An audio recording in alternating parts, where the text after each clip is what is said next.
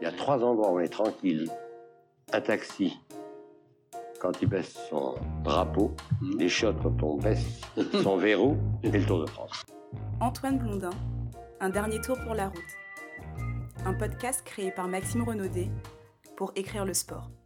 Étape 18. On ne court pas après Lopez.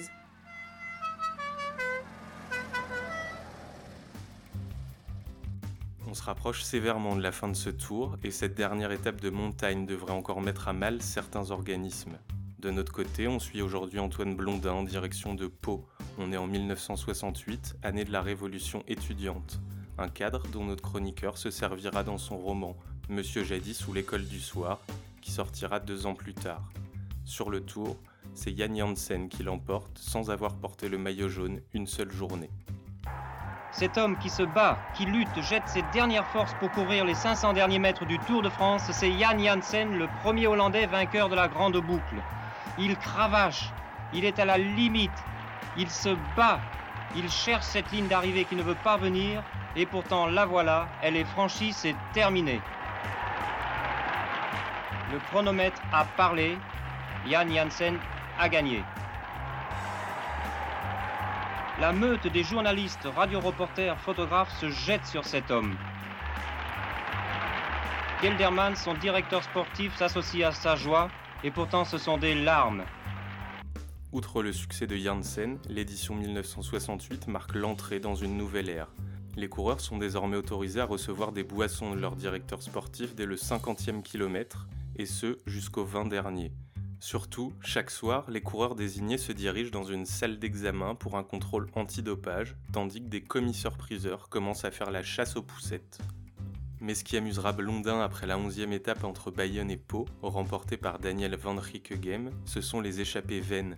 Pour ça, il se focalise sur l'espagnol Vicente López Carril, qui s'est échappé tel un séparatiste sans conviction profonde, au point d'accumuler les minutes d'avance avec la désinvolture d'un mobile accidentel. Doutant de ses mérites et présumant de ses faiblesses, le préfacier de la course, Lopez Carril, décide de s'arrêter dans une auberge le long de la route pour manger un bout en attendant le peloton. Ce qui donne l'occasion à Blondin de multiplier les calembours et autres jeux de mots dont il a le secret, avant de terminer sa chronique sur une chute déguisée en maxime philosophique, une autre récurrence de l'écriture blondinienne. Il va de soi que l'entrecôte minute le fit rigoler, ainsi que le jambon de pays, au Bayonne, qui nous tend, depuis Vitel, une embuscade permanente et a remplacé, sur nos tables, la truite fabuleuse, truite de la Méditerranée, truite de l'Oubangui, truite du Sahara, et ainsi de truite. Non, Lopez Cari, champion fervent d'un pays sans jambon du pays, revendiqua un homard thermidor, selon grosseur. Dix minutes d'attente, c'est plus qu'il ne m'en faut, répondit ce champion aux yeux plus gros que le ventre. C'est ainsi que Lopez Carril, rassasié de la gloire des demi-pensionnaires qui rentrent le soir à la maison, ici on dit gavé, fut repris par le peloton, après 120 km d'émancipation, et qu'il sombra, dans l'anonymat turbulent des amis qu'il avait pratiquement conviés à venir boire du café avec lui. Il va de soi que Lopez Carril n'a pas quitté sa bicyclette et qu'il s'est privé d'un grand plaisir. Il avait retenu une table pour quelques-uns, ils furent sept à l'arrivée. Il y a, dans la vie, des circonstances où il faut savoir s'effacer.